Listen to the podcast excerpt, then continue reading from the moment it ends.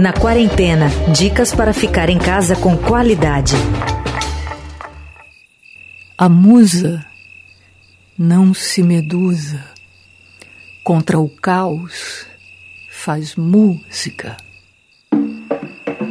Enquanto a pandemia não libera que músicos retomem sua agenda de atividades e voltem a fazer shows e apresentações para o público em carne e osso, a arte não pode parar.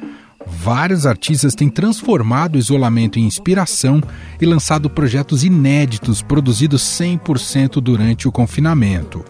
Algumas semanas atrás, quem estreou seu mais novo trabalho foi a cantora Adriana Calcanhoto.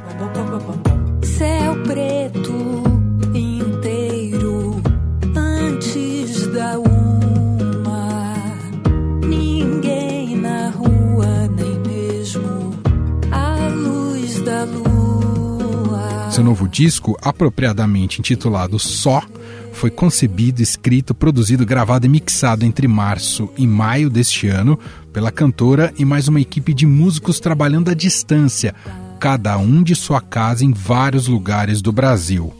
O álbum é dedicado a Moraes Moreira, que faleceu em abril, e cada canção terá seus direitos autorais revertidos em prol de uma instituição, como Redes da Maré e Ação Cidadania e também para a equipe técnica que teve seus trabalhos paralisados com cancelamento dos shows. A faixa que você ouve como trilha aqui do nosso, da nossa abertura do episódio é Ninguém na Rua, justamente a que abre o disco. Na rua, nem mesmo a luz da lua. Para contar para a gente um pouco mais sobre o projeto e sobre como foi adaptar seu processo criativo de produção com as limitações do confinamento, a gente bate um papo agora com ela, Adriana Calcanhoto. Tudo bem, Adriana? Muito obrigado por atender a nosso pedido de entrevista aqui, viu, Adriana? Oi, Manuel, ouvintes, é um prazer estar aqui para conversar. Bom, a gente já sabe, você conhece muito bem, né, que pensar a música de maneira, produzir a música de maneira compartimentada já era uma realidade pré-pandemia. Mas especificamente para você, Adriana, é, não ter algo coletivo, né, pensar individualmente, cada um fazendo sua parte, teve um ineditismo nisso ou não, Adriana? Sim, tem. O ineditismo não está na coisa de trabalhar pela internet, que é uma coisa que se faz há muito tempo. Eu viajo e vou trabalhando, recebendo os arquivos de áudio, mandando minhas impressões, ouvindo as coisas. Mas eu, eu ando pensando sobre isso, porque estou conversando com as pessoas sobre o disco. Na verdade, tem uma diferença que é a grande maioria das coisas que eu trabalhei pela internet até então eram coisas que já tinham sido conversadas, ou eram gravações ao vivo, ou eram estúdio, mas tinha uma origem no coletivo, né? Uhum. Então era sempre um trabalho de retocar, dizer, ah, não, essa guitarra está muito alta, ou tira, isso aqui está demais, vamos diminuir a faixa inteira, coisas assim, mas em cima de um negócio já dado. E que eu, eu venho pensando, concebido no coletivo. Porque eu gosto muito disso, de convidar os músicos e deixar solto. Eu gosto muito de trabalhar com músicos que são compositores, então não vou ficar dizendo eu queria isso, queria aquilo, eu quero o input né, deles enquanto artistas. E, mas agora o que aconteceu foi que eu fazia, enquanto eu fazia as canções, eu estava fazendo aqui uma canção e eles já estavam trabalhando na canção do dia anterior, cada um dando seu input. No final do processo, eu até dei uns pitacos assim, olhando o disco como um todo, entendeu? Essa faixa é, não pode ter o mesmo final da faixa anterior, coisas assim, quando você trata o álbum como um todo.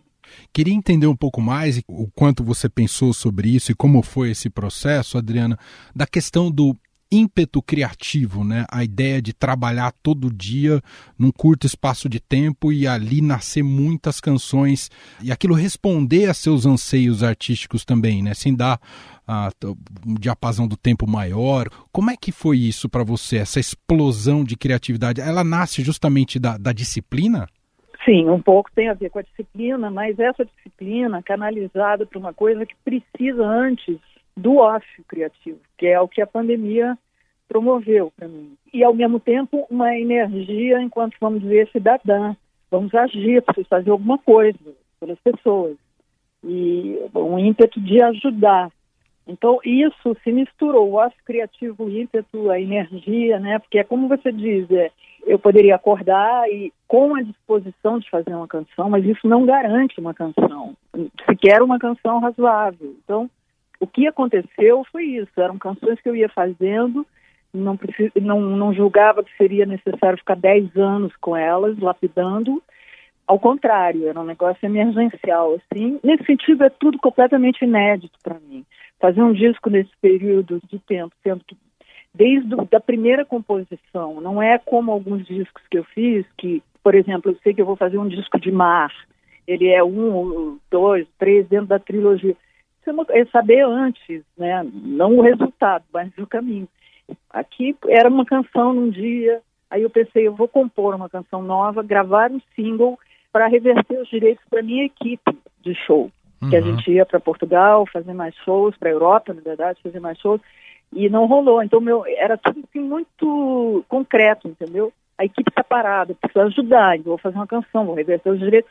Só que isso foi indo assim, foi ampliando. Cada dia tinha uma canção nova, que a minha impressão é que é totalmente permeada pelos acontecimentos do dia anterior.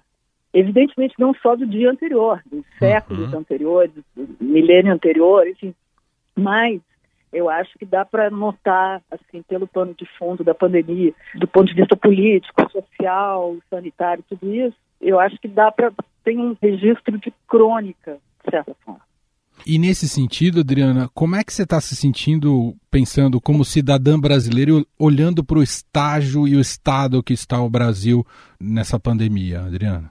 Aqui eu intercalo dias de fé na humanidade com dias de não tanta fé na humanidade. Mas eu diria que tudo, talvez o mais triste disso tudo que está acontecendo agora é que, nem digo que são tragédias que têm a ação da gente, né? Mas são dramas totalmente anunciados. Desde Darcy Ribeiro, é, tudo tem a ver com a educação, tudo tem a ver com as coisas muito faladas, muito anunciadas já há mais tempo. Então, é uma coisa para todo mundo, por um lado, estupefacto, como é que as coisas tomaram esse rumo, por outro, se você olhar bem, afastar a lente, você vê que meio que não, não tinha como dar noutra coisa. Eu acho que talvez o melhor de tudo sirva para que isso que está acontecendo sirva de reflexão para o futuro. É o funk da quarentena Adriana, como é que para você foi se apropriar do funk? É algo inédito do ponto de vista estético na sua produção autoral? O que que faz na quarentena? Na quarentena, o que que faz? O que que faz? O que que faz? É autoral talvez, não é porque é assim, eu gravei um funk em 2004, né? Adriana Tartipim, que é o Fico Assim Sem Você. Verdade. Porque essa batida, essa célula rítmica sempre me interessou muito, assim. E fiz sempre, a partir daí, é, funks que eu chamo de híbridos, que são funks permeados pelas minhas outras influências. Mas eu acho que é a primeira vez que eu componho um funk enquanto funk e chamo uma pessoa do funk para fazer, que é o Denis, que eu achei e, e, e, e tinha razão, acertei na minha intuição, que ele entenderia o tom lúdico, irônico, enfim, de tudo que tem na faixa. O Ninguém na Rua, que é a primeira faixa do Só, também é um funk, mas é um funk que eu faço no meu violão. Tem outra cara que não é a coisa direta, pura, não gosto muito dessa palavra, mas pura assim, do funk, a partir, né, com a feitura do Denis.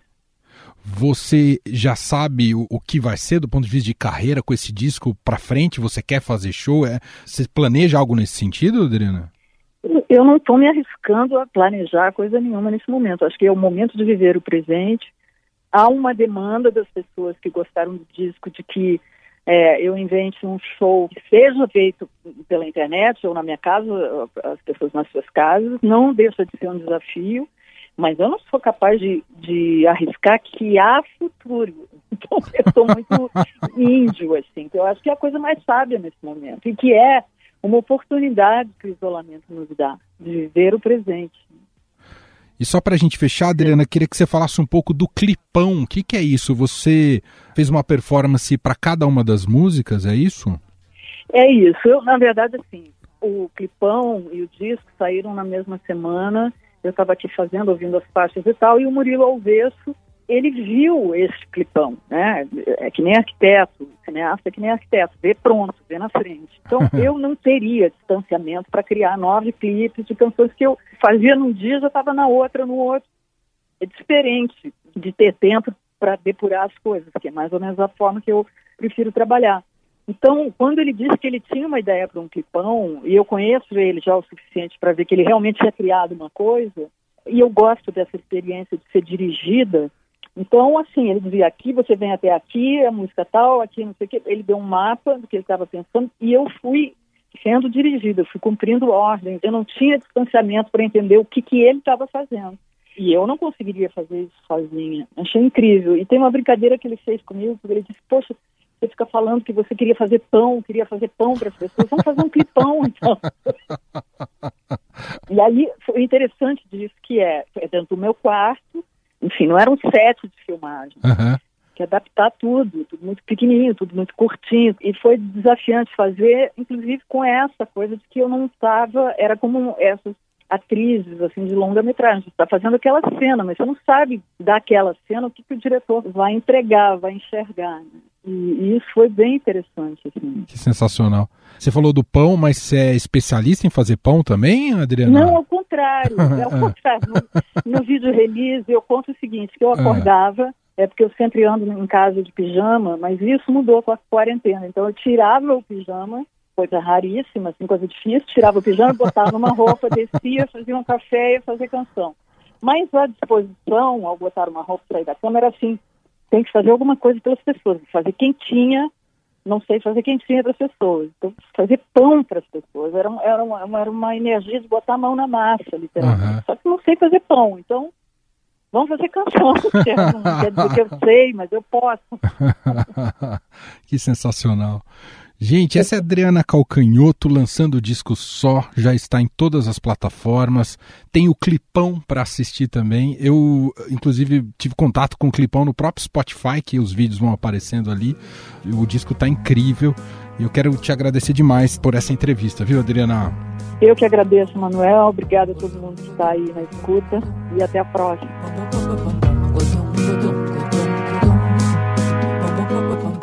Estadão Recomenda. O Estadão Recomenda de hoje tem uma dica de leitura com a repórter do blog do Fausto Macedo, Raíssa Mota. Oi, gente, aqui é a Raíssa, eu sou repórter do Estadão. E a minha dica cultural para quem está em casa, quarentenado como eu tô, é o livro Como Funciona o Fascismo, do filósofo americano Jason Stanley. O Stanley estuda o fascismo há um tempo e nesse livro especificamente ele fala sobre as estratégias que líderes autoritários ao redor do mundo usam para chegar ao poder.